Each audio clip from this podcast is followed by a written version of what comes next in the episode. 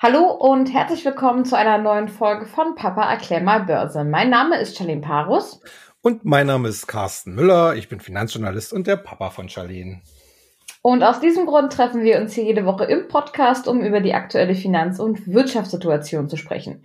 Ja, wenn ihr auch unter der Woche mal Börsen- oder Finanznews von uns lesen möchtet, dann geht doch gerne mal auf unsere Internetseite www.börse-global.de.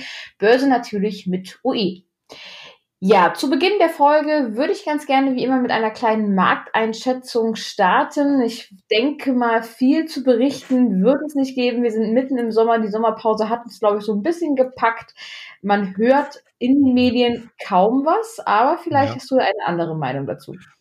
Naja, also ich sag mal so, äh, es gibt schon recht viel zu tun, zumindest für die Anlageprofis, denn wir haben ja immer noch die Berichtssaison und da geht's momentan wirklich Schlag auf Schlag. Wir hatten ja vor einigen Tagen die ganz großen Tech-Werte. Ähm, Heute waren äh, zum Beispiel mit Vonovia und Deutsche Post wieder zwei DAX-Werte dran. So geht's dann eigentlich jetzt die nächsten Tage auch weiter.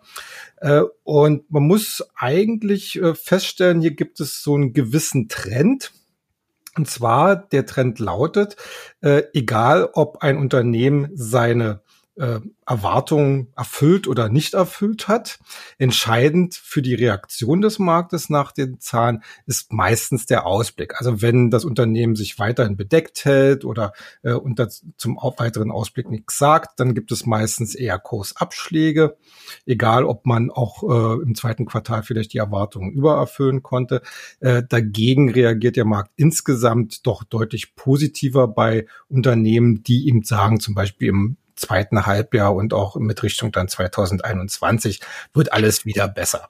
Also da kann man schon sehen, äh, dass hier diese, dieser, dieser Wirkmechanismus, den, den wir ja hier an dieser Stelle ja auch immer mal wieder besprochen haben, also dieser Antizipation, Anti Antizipationsmechanismus der Börse, also man schaut in die Zukunft, man mhm. versucht entsprechend zukünftige Entwicklungen einzupreisen, ganz klassisch wirkt. Äh, das gibt mir eigentlich sehr viel äh, Vertrauen in die weitere okay. Marktentwicklung, also über den Sommer hinaus.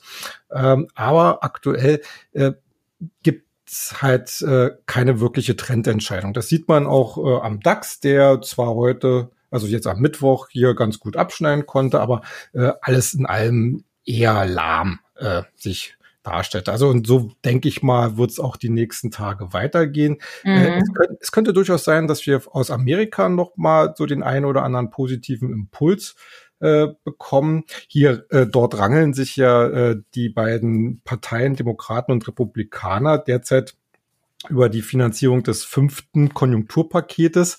Mhm. letztens das innerhalb des vierten Paketes äh, gab es ja für jeden arbeitslosen Amerikaner nochmal 600 Dollar obendrauf, also so Wohlfahrtschecks, sage ich mal dazu. Okay. Äh, und die sind jetzt vor einigen Tagen ausgelaufen und darum dreht sich eigentlich so dieses Hakeln derzeit, natürlich auch mit Blick auf den kommenden Präsidentschaftswahlkampf und die Republikaner, mhm. die wollen halt nur äh, die ganze Sache verlängern mit nur noch 200 Dollar, die Demokraten wollen bei den 600 Dollar bleiben und am Ende äh, ist das schon eine sehr schädliche Angelegenheit, weil natürlich der amerikanische Konsument äh, die Haupttragstütze ist für den Wirtschaft, für den kommenden Wirtschaftsaufschwung.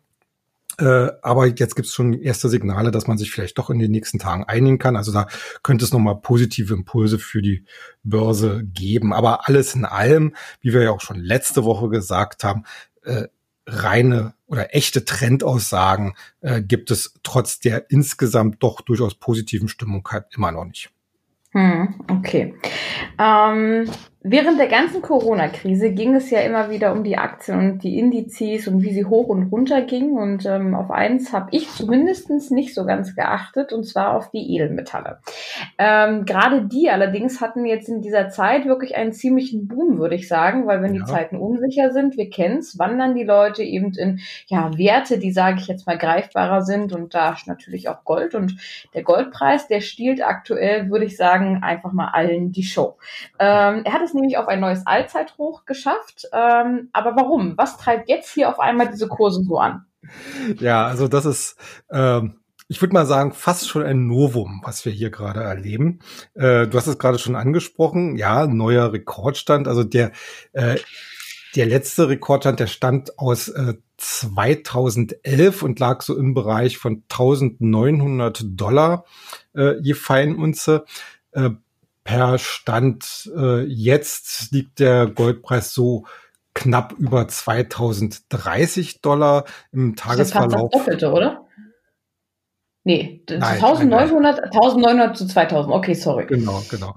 Äh, und äh, natürlich muss man sagen, hier gibt's jetzt unterschiedliche Erkläransätze, die alle eigentlich so ein bisschen ihre Berechtigung haben, die allerdings natürlich auch immer wieder Fragezeichen hinterlassen, wie es denn zukünftig weitergeht. Also ich möchte, mhm. du, du, hast es ja schon äh, angesprochen, ne? Unsicherheit im Markt ist positiv für Gold.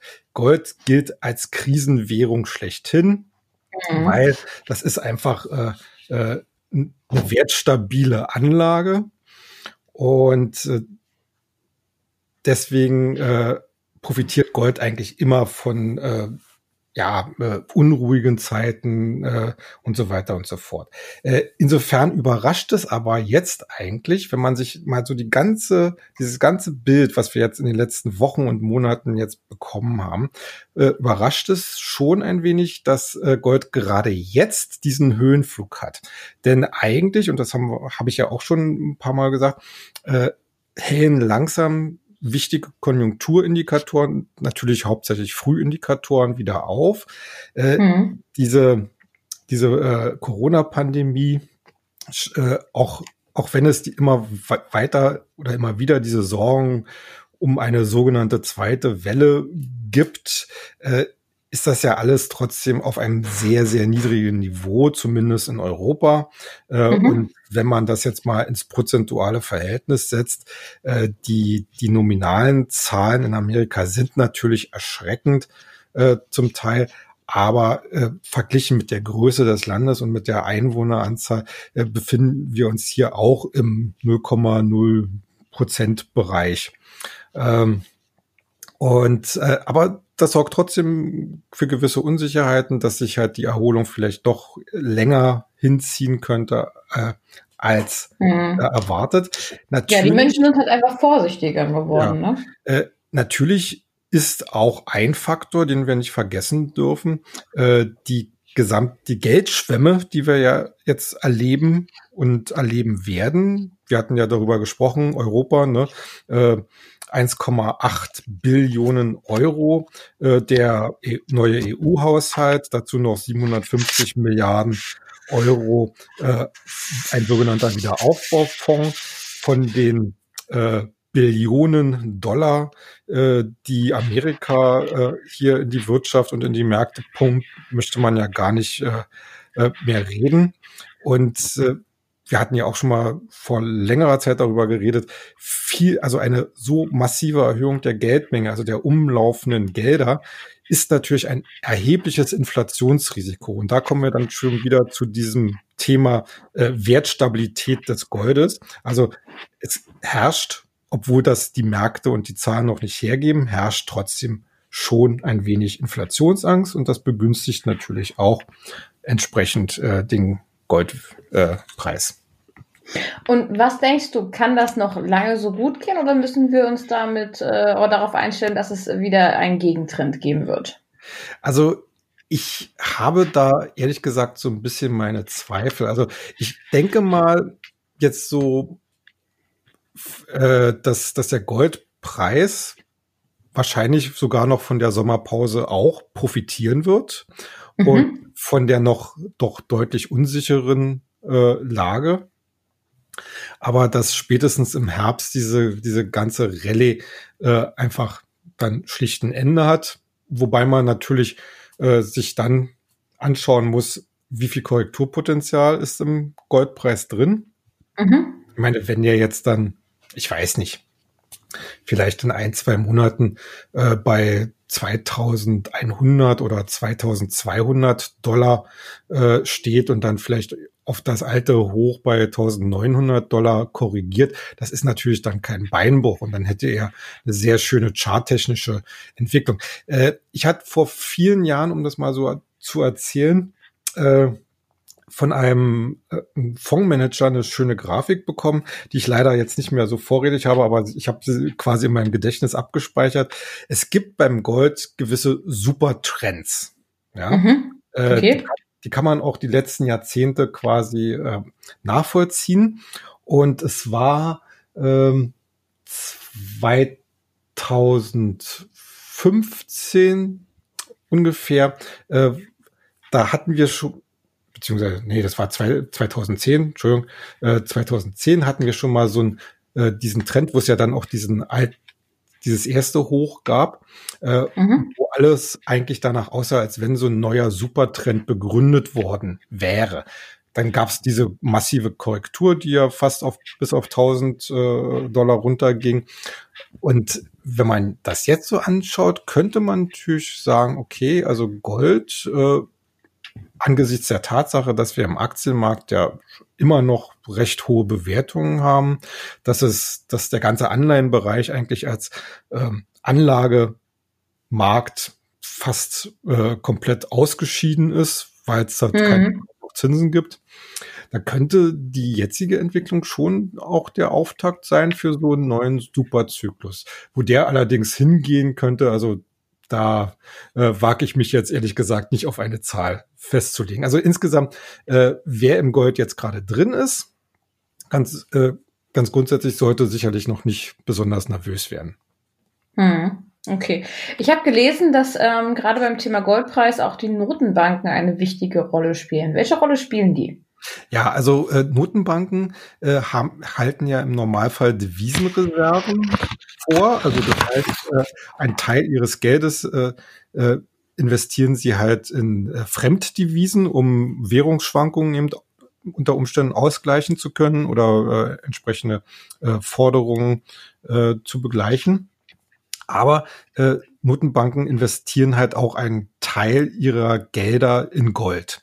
Und da äh, sehen wir eigentlich Folgendes, dass insbesondere die Schwellenländer und Emerging Markets hier äh, in der Vergangenheit, also, also in den letzten Jahren, besonders stark als Käufer aufgetreten sind. Vor mhm. allem China und Russland. Äh, Russland hat ja äh, vor Jahren erklärt, dass man sich komplett unabhängig machen wolle vom Dollar und deswegen halt äh, seine Devisenreserven eben äh, im hohen Maße eben in Gold und andere Währungen stecken will. Da gab es, glaube ich, letztes Jahr so eine Art Vollzugsmeldung, dass man damit abgeschlossen habe, was ich jetzt ehrlich gesagt nicht so ganz glaube. Ich denke mal, die werden weiterhin auch noch äh, Gold äh, kaufen. Aber interessant ist vor allen Dingen China, weil China hat einerseits die äh, weltweit größten Devisenreserven, ich glaube mhm. mit, mit über drei Billionen Dollar. Okay. Ähm, und haben aber verglichen mit dieser Größe eigentlich einen relativ kleinen Anteil bisher im Gold. Das heißt, äh, jetzt, jetzt in dieser Aufwärtsbewegung werden die Chinesen und auch andere Notenbanken, und das sieht man ja auch an den bisherigen äh, Statistiken äh, aus den letzten Quartalen, äh, natürlich jetzt nicht massiv kaufen, aber ich glaube, dass wenn es zum Beispiel Korrekturphasen gibt, äh, die Notenbanken hier wieder äh, stärker Gold am Markt einkaufen werden und damit zu einer relativ zügigen Stabilisierung äh, beitragen könnten. Also äh, sie sind halt ganz gewichtige Marktteilnehmer in, in diesem Bereich und äh, man sollte da halt auch sicherlich immer wieder schauen, wie diese Notenbanken halt agieren, um einfach auch so ein Gefühl zu bekommen, wie stabil sind denn die Preisniveaus äh, im Goldmarkt. Du hast gesagt, dass äh, die Leute, die jetzt aktuell schon in Gold investiert sind, am besten ruhig bleiben sollten, dass da noch nicht das Ende der Fahnenstange vielleicht ähm, ja zu sehen ist. Ähm, was ist dann mit den Leuten, die überlegen, jetzt noch bei Gold ähm, einzusteigen? Sollten sie es machen und wenn ja, wie sollten sie es machen? Ja, also äh, nach so einer Rallye, äh, die mir persönlich jetzt zumindest kurzfristig nach einer Übertreibung ausschaut, äh, da würde ich natürlich jetzt äh, niemanden direkt raten, jetzt noch äh, reinzugehen. Äh, hier denke ich mal, benötigt es einfach auch eine technische Korrektur. Und wie ich gesagt habe, äh, je eher das alte Hoch bei 1900 nochmal getestet wird, desto stabiler würde diese Entwicklung, äh, dieser neue Trend äh, sein. Ich meine, charttechnisch mhm. sieht alles so ein bisschen nach Fahnenstange aus. Also Fahnenstange, äh, dass es halt relativ steil nach oben geht. Und äh, deswegen wäre es ganz gut, wenn es da nochmal einen Rücksetzer gibt. Das wäre natürlich sicherlich äh, eine Kaufgelegenheit, auch für die Leute, die äh, noch nicht drin sind, weil ich glaube, in einem gut äh, ausbalancierten Depot gehört auch auf jeden Fall ein bisschen Gold. So, äh, jetzt hat man zwei Varianten. Man kann sich einerseits äh, Gold natürlich physisch kaufen. Äh, andererseits gibt es halt auch an der Börse Papiere, in der Regel sogenannte ETFs, also, also börsengehandelte Fonds, die mhm. äh, auch äh, Gold quasi äh, ähm, darstellen in ihrer Preisentwicklung. Äh, wobei man hier wirklich sagen muss, äh, aus, äh, wählt dort dann nur ausschließlich äh, Fonds aus, die halt auch ihr Fondskapital mit physischem Gold auch tatsächlich unterlegen. Also das wäre Also die tatsächlich einen Tresor haben, wo Geld genau, drin liegt. Genau, also, mhm. also es gibt auch noch Fonds, die die das sozusagen, also das sind dann strukturierte äh, äh, Instrumente, die die quasi nur virtuell das nachbilden, aber das ist dann halt wie jedes andere Papier, das kann im Zweifel halt äh, äh, bei einem Crash oder wie auch immer, es wird das mhm. wertlos, weil da nichts dahinter steht.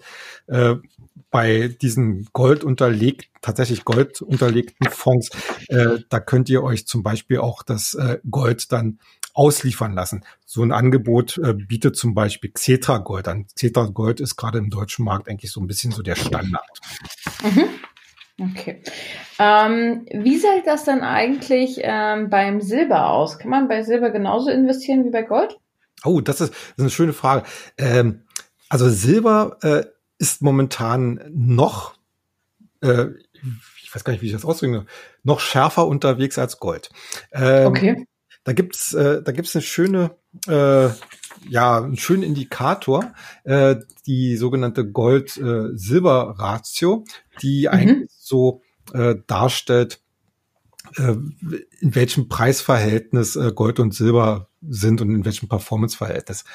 Und äh, da hatte es, äh, ja, ich sag mal so, äh, standardmäßig haben wir immer so äh, ein Verhältnis zwischen, also 80, 90 äh, gehabt. Äh, und das ist dann als ähm, Gold anfing zu laufen, ist das auf über 120 gelaufen. Also das heißt im Prinzip, die, äh, die Aussage dieses Indikators ist, äh, Silber ist deutlich schlechter gelaufen als Gold. So, mhm. das hat sich jetzt aber komplett umgedreht und dieser, diese Ratio ist, hat sich im Prinzip fast jetzt halbiert. Also das heißt, äh, im Vergleich zur Performance von Gold hat Silber weitaus mehr Performance machen können. Warum? Äh, einerseits Edelmetall, also ich, es gibt auch tatsächlich Leute, die Silber als Anlage äh, sehen. Äh, interessanter ist es halt wirklich äh, die, die industrielle Komponente, die, glaube ich, ungefähr 60 Prozent des weltweiten Silberverbrauchs ausmacht. Und wenn wir jetzt, wie ich ja schon gesagt habe, äh, erste konjunkturelle Vorboten einer Trendwende sehen, dann greift natürlich auch die Börse bzw. die Investoren hier vor und schicken das bis dato recht unterbewertete Silber eben in Höhen. Allerdings muss man hier sagen, äh, direkt jetzt in Silber zu investieren äh, auf der aktuellen Kursbasis, glaube ich, das ist nicht mehr anzuraten.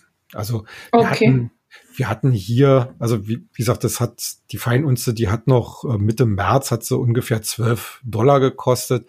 Äh, jetzt sind es knapp 27 Dollar. Äh, das ist schon ein ordentlicher äh, Schluck aus der Pulle.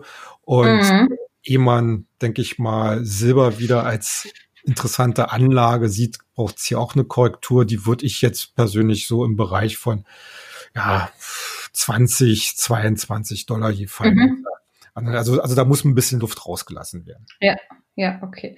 Ich weiß nicht, wie das beim Silber ist, aber ich habe gehört, dass zum Beispiel Gold auch steuerlich begünstigt wird. Stimmt ja, das? Das ist vollkommen richtig. Äh, ich hatte ja äh, schon äh, gerade gesagt, also man kann, kann ja Gold quasi physisch kaufen bei mhm. einem renommierten Goldhandelshaus. Da gibt es ja ein, einige große Adressen. Ähm, und wenn man das macht, dann muss man zum Beispiel keine Mehrwertsteuer bezahlen. Ah, okay, also das gar keine Steuer? Genau, gar keine Steuer. Mhm. So, das, das Interessante daran ist, äh, bei Gold gilt noch die ganz alte äh, ja, äh, Steuerregel, die man früher auch bei Aktien hatte. Wenn du dein Gold mindestens ein Jahr hältst und es danach verkaufst, ist der Verkaufserlös oder beziehungsweise die Differenz davon, also der Gewinn im, besten Fall, auch steuerfrei. Also wenn du es mhm. innerhalb des einen Jahres, der sogenannten Spekulationsfrist, äh, verkaufen würdest, müsstest du dann halt deinen Gewinn mit deinem persönlichen Steuersatz versteuern. Da gibt's dann noch eine Freigrenze von, glaube ich, 600, 600 Euro. Aber wichtig ist halt, wenn du über zwölf Monate das ganze Ding hältst, also besitzt, äh, dann brauchst du da auch beim Verkauf keine Steuern bezahlen. Äh, du, du, hast gerade in so einem Nebensatz gesagt, genauso wie bei Aktien. War das bei Aktien mal so ja. oder ist das heute auch noch so? Nein, also, also früher war es bei Aktien so, dass man äh, im Normalfall, also wie gesagt, nach zwölf Monaten Haltefrist brauchte man dann halt keine Steuern mehr bezahlen. Das ist dann komplett gestrichen worden. Heutzutage äh, muss man halt, egal ob du jetzt die Aktie ein Tag oder zwei äh, Jahre hältst, musst du ja immer diese Abgeltungssteuer mhm. äh, bezahlen. Und die beläuft sich ja auf äh, inklusive Kirchensteuer auf 27, noch was. Die Kapit meinst du die Kapitalertragssteuer? Genau, genau. Ja. Genau. Äh, ist ein anderes Wort dafür. Äh, und es gibt, äh, zum, ich hatte vorhin gerade gesagt, Euwax Gold. Äh, mhm. äh, nicht Euwax Gold, sondern Xetra Gold. Xetra Gold. Äh, da gab es vor einigen Jahren auch ein Urteil des Bundesverfassungsgerichtes, weil nämlich du beim Cetra Gold die äh, die Möglichkeit hast, dir das Gold auch physisch ausliefern zu lassen, äh, mhm. wurde auch zum Beispiel dieses Cetra Gold von der Steuer befreit. Also auch auch bei äh, also wenn du dieses äh, Cetra Gold Zertifikat Fonds, wie immer man das nennen will, äh, halt über ein Jahr erhalten würdest, dann äh, hättest du den, könntest du den Gewinn auch steuerfrei eben ver, äh, vereinnahmen. Das ah, Problem. Ah, okay, weil ja, ich quasi die Möglichkeit hätte, ich hätte, genau. also ich hätte die Möglichkeit, es mir ausliefern zu lassen, auch mhm. wenn ich es nicht mache. Genau, genau. Äh, allerdings muss ich jetzt hier eine ganz gehörige Portion Wasser in den Wein schütten, denn aktuell überlegt man im Bundesfinanzministerium diese Regel äh, komplett zu streichen, dass auch zum Beispiel Xetra Gold eben äh, dann mit der Ab Kapitalertragssteuer mit der äh, äh, belastet werden soll. Okay, das heißt, ja. was, was mache ich dann, wenn ich solche Papiere habe? Sollte ich die jetzt ja. dann noch schnell verkaufen, wenn ich jetzt schon Gewinn gemacht habe? Oder? Also wir raten unseren Kunden eigentlich dazu, also wie gesagt, momentan ist es noch ein Referentenentwurf, also es ist noch kein Gesetz. Wenn mhm. es allerdings Gesetz werden würde, würden wir dazu raten, äh, diese Papiere entsprechend zu verkaufen, sich das Gold physisch ausliefern zu lassen. Ähm, und äh, ja, und dann muss ja, und da muss man sich einen ordentlichen Platz suchen, um, um das äh, zu lagern. Ne? Okay. Was gibt es denn da so für Möglichkeiten? Bank Bankschließfächer ja, oder ja. Also, also, also es gibt Firmen, die sich, die sich äh, darauf spezialisiert haben. Äh, viele Goldhandelshäuser bieten auch sowas an. Äh, man kann sich natürlich auch einen privaten Tresor äh, mieten oder wie gesagt ein Bankschließfach, je nach Größe und Menge. Wenn es nur ein bisschen äh, Gold ist, ein paar Unzen, dann sage ich mal, wohl, wohl versteckt in der hintersten Ecke des Schrankes reicht dann wahrscheinlich auch. Hm, okay. Ja, man muss ja immer gucken, dass sowas, äh, dass, dass die Aufbewahrung von physischem Gold natürlich äh, einerseits höhere Kosten äh, ja verursacht. Wenn man es in fremde Hände gibt, quasi. Genau. Äh, andererseits muss ich allerdings sagen, äh, wenn man es selber hat und das dann in entsprechend kleineren Stückelungen, äh, dann äh, also, also es gibt halt Leute, die, die sich zum Beispiel nur so ein Unzen oder zwei Unzen Stücke äh, oder, oder noch, äh, noch kleinere äh, Größenordnung halt äh, lagern, äh, um halt wirklich tatsächlich so äh, Gold als Krisenmetall zu, zu, zu nehmen. Quasi, falls mal was ist, einfach die Socke genau. mit dem Gold schnappen und weg ist er. Genau, genau. Aber, aber im Normalfall gibt es halt, wie gesagt, äh, das sogenannte Anlagegold. Das sind halt äh, Goldbarren und Goldmünzen. Also da gibt es auch ganz, äh, äh, ganz speziell benannte Goldmünzen, die als Anlagegold gelten. Ähm, und äh, die, be die betrifft das dann halt diese, diese Steuerfreiheit. Äh, aber das sind dann meistens auch Größenordnungen, die dann vielleicht nicht ganz so günstig ist im Krisenfall. Ja, okay. Es sei denn, man will sich ein Auto kaufen, dann. dann. ich habe mal gehört, weil du es gerade gesagt hast, diese Goldmünzen, dass es da vielleicht sogar noch, ähm, wenn es so eine Sonder, ich weiß nicht, wie das heißt, Sonderstanzungen gibt oder irgendwie sowas, ja. dass man da sogar noch mehr Wert drin hat? Ähm, Jein, jein. Also, also es gibt eine äh, ganze Reihe von Goldmünzen, die natürlich extrem bekannt sind. Also das ist natürlich der Krügerrand, die Wiener Philharmoniker, äh, Maple Leaf äh, aus, aus, aus Kanada. Mhm. Äh, und äh, ich weiß gar nicht, die Australier, ob das, ob die Münze auch Känguru heißt. Ähm, Wir nehmen es mal an. Ja, ähm, da kann man sicherlich davon ausgehen, dass da so ein ganz kleiner äh, Namensaufschlag mit dabei ist. Mhm. Aber normalerweise sollte sich eigentlich sowas immer äh, der Preis äh, immer am tatsächlichen Goldpreis orientieren, weil wir haben es hierbei meistens mit wirklich hochfeinen äh, Sachen äh, zu tun. Also vergesst, also wenn ihr wirklich in Münzen investieren wollt, so mal jetzt in, in den Raum gesprochen, ja, vergesst jegliche Fernsehwerbung. Ich habe das, ich habe das mal gesehen, so im Shopping-Kanal, äh, was da mhm. manchmal so angeboten wird. Wenn man das mal jetzt durchrechnet, äh, da bezahlt man im Prinzip das äh, doppelt drei bis vierfache eigentlich vom Goldpreis, vom tatsächlichen Goldpreis. Also mhm. äh, davon sollte man auf jeden Fall die Finger lassen. Wenn ihr wirklich Goldmünzen kaufen wollt, dann wirklich nur beim richtig ordentlichen Händler.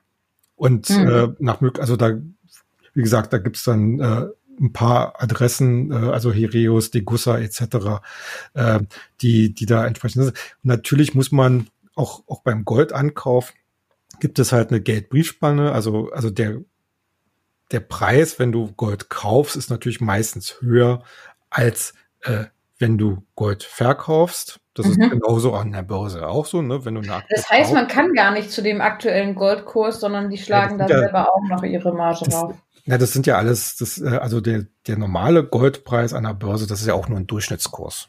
Ne? Mhm, okay. Und ganz äh, äh, und aber äh, selbst wenn du, also es ist, es gibt bei allen Wertpapieren gibt es eigentlich im Normalfall, also jetzt abgesehen von, wohl bei Fonds manchmal auch, aber auch wenn du eine Aktie kaufst, gibt es halt einen Ankaufkurs oder, oder also Kaufkurs, den, den du bezahlen musst, der in der Regel höher liegt als den, den du halt äh, äh, bekommst, wenn du die Aktie zum Beispiel wieder verkaufen kannst. Und das, das Interessante, und das ist dann halt ein Qualitätsmerkmal, ist, äh, dass du die Möglichkeit hast zu gucken, wie groß ist denn diese Spanne, mhm. die An- und Verkaufsspanne. Und natürlich, je kleiner sie ist, äh, desto besser ist es natürlich. Ne? Und, dann, und dann muss man dann schon mal ein bisschen gucken und äh, äh das kann man auch gut im Internet machen. Da gibt's Vergleichsseiten.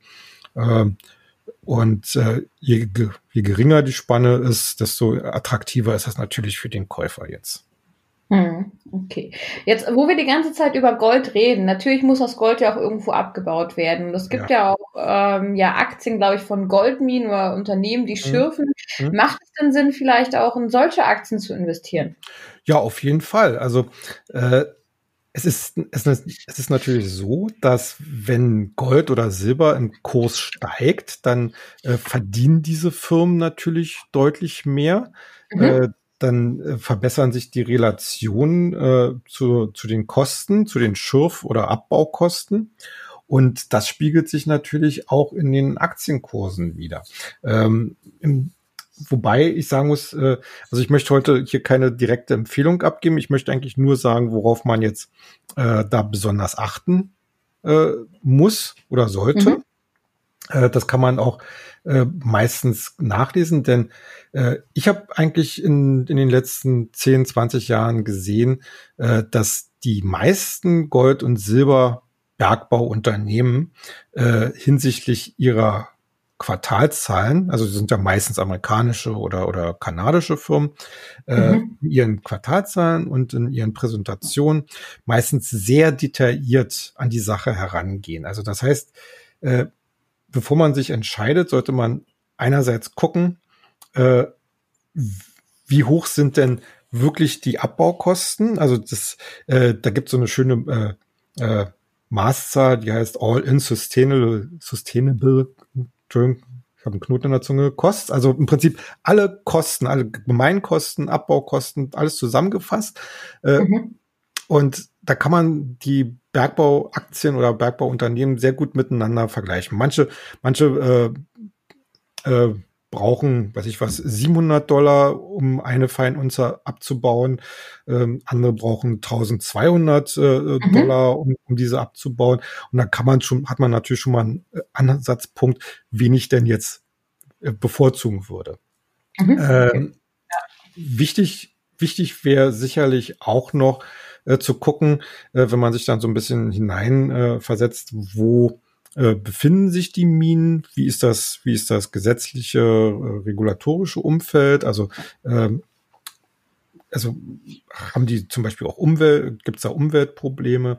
Äh, wie hoch ist denn überhaupt der Rein oder, oder der Goldgehalt in den Minen. Also da gibt's ja auch äh, Unterschiede. Und da ist es ja, eine, je höher der Goldgehalt, desto mehr Ausbeute hat man, ne? Und desto geringer sind dann entsprechend äh, die, die Kosten äh, pro Feinunze. Und äh, ja, das sind, das sind jetzt eigentlich so, ein, so zwei Sachen, auf die ich auf jeden Fall achten würde. Äh, es gibt drei Klassen, das vielleicht noch hinterhergeschickt. Äh, es gibt drei Klassen von äh, Goldminen oder Silberminenproduzenten, also die sogenannten Explorer. Das sind die, die gerade erst suchen, ja, mhm. äh, in den unterschiedlichsten Stadien. Also Manche sagen, also wir fangen jetzt hier gerade erstmal mit der ersten Probebohrung an. Manche sagen, ja, wir haben jetzt schon zehn oder zwanzig Probebohrungen. Da muss man sich schon ein bisschen mal durch, äh, äh also wenn man wenn man da Interesse hat, muss man sich da schon mal ein bisschen durchkämpfen durch ganz viel äh, Papierkram. Dann gibt's die sogenannten Junior-Produzenten. Das sind die, die quasi gerade den Sprung von den Explorern zu den tatsächlichen Produzenten geschafft haben. Also quasi haben. eine Probebohrung mit schon etwas gefördert. Na, nicht Probebohrung, sondern, sondern die, die haben sozusagen schon ihre Goldmine entwickelt und mhm. fangen jetzt quasi an, äh, tatsächlich zu produzieren. Da ist natürlich äh, vom Wachstum her immer der größte Hebel mit dabei. Mhm. Äh, und dann gibt es die sogenannten Senior-Produzenten. Das sind dann auch die ganz großen Namen dabei, wie Anglo Gold und äh, äh, Goldfields und Newcrest und Newmont Mining. Äh, die, äh, wie habe ich noch vergessen? Barrick Gold. Ja, Barrick Gold ist, ja, ist die größte Goldmine, äh, Goldminengesellschaft der Welt. Das sind äh, ja, das sind ganz etablierte Firmen, äh, die allerdings natürlich jetzt nicht diese riesen Wachstumssprünge mehr haben, mhm. aber dafür natürlich äh, gerade für Anleger deutlich berechenbarer sind, weil sie halt auch schon eine ganz, also eine deutlich längere äh, Performance vorweisen können. Und da kann man dann auch mal gucken, äh, wie hat sich denn die Kostenstruktur über die letzten Jahre entwickelt. Das hast du halt, also bei Junior-Produzenten und bei Explorern ja erst recht, hast du das halt alles noch sehr sprunghaft. Äh, diese großen Senior-Produzenten, die sind halt gerade für jemanden, der etwas längerfristig sich orientieren will, äh, natürlich in der Hinsicht schon zu bevorzugen. Hm. Okay, dann ist mein Fragehunger für heute auch schon wieder ja. gestillt. Vielen Dank für die Einschätzungen ja. zu einem. Ach ja, gerne, natürlich. Weißt du eigentlich, dass wir in zwei Wochen oder in zwei Folgen unseren 50. schon feiern? Wow, jetzt ja. schon, na Mensch. Ja. Und an dieser Stelle möchte ich eigentlich gerne nochmal unsere Zuhörer auffordern. Äh, wir wollen natürlich die 50. Sendung dann natürlich auch ein bisschen nach eurem Gusto wieder gestalten. Also wenn ihr Fragen habt zu einzelnen Aktien, zu Themen, also Branchen so, oder also das kann auch mal Charttechnik sein, äh, einfach mal so ein kurzer, äh, kurze Fragestellung. Schreibt uns, äh, du wirst ja jetzt gleich sagen, wie sie uns erreichen können. Ja, also das würde mich freuen, wenn wir einfach mal äh, äh, unsere, unsere 50. Sendung einfach auch mit euch so ein bisschen feiern und doch mal euch quasi äh, mit euren Interessen in den Mittelpunkt stellen könnten. Genau, denn wir versuchen natürlich immer eure Interessen in den Mittelpunkt zu stellen ähm, und von daher freuen wir uns, wenn ihr uns Zusendungen schickt auf ähm, ja den bekannten Kanälen, würde ich jetzt fast sagen, also auf Twitter, Instagram. Ihr könnt euch natürlich auch eine Mail schreiben an info at börse-global.de, Börse mit OE, auch hier in diesem Fall. Ähm, ja, kontaktiert uns einfach, schreibt uns. Ähm, wir freuen uns immer sehr gerne, äh, darüber berichten zu können. Und ja, lasst uns doch zusammen feiern dann. Ja. Genau, in diesem Sinne, ja, wünsche ich euch eine schöne Woche und bleibt wie immer erfolgreich. Ja. Macht's gut, bis dann, tschüss. Ciao.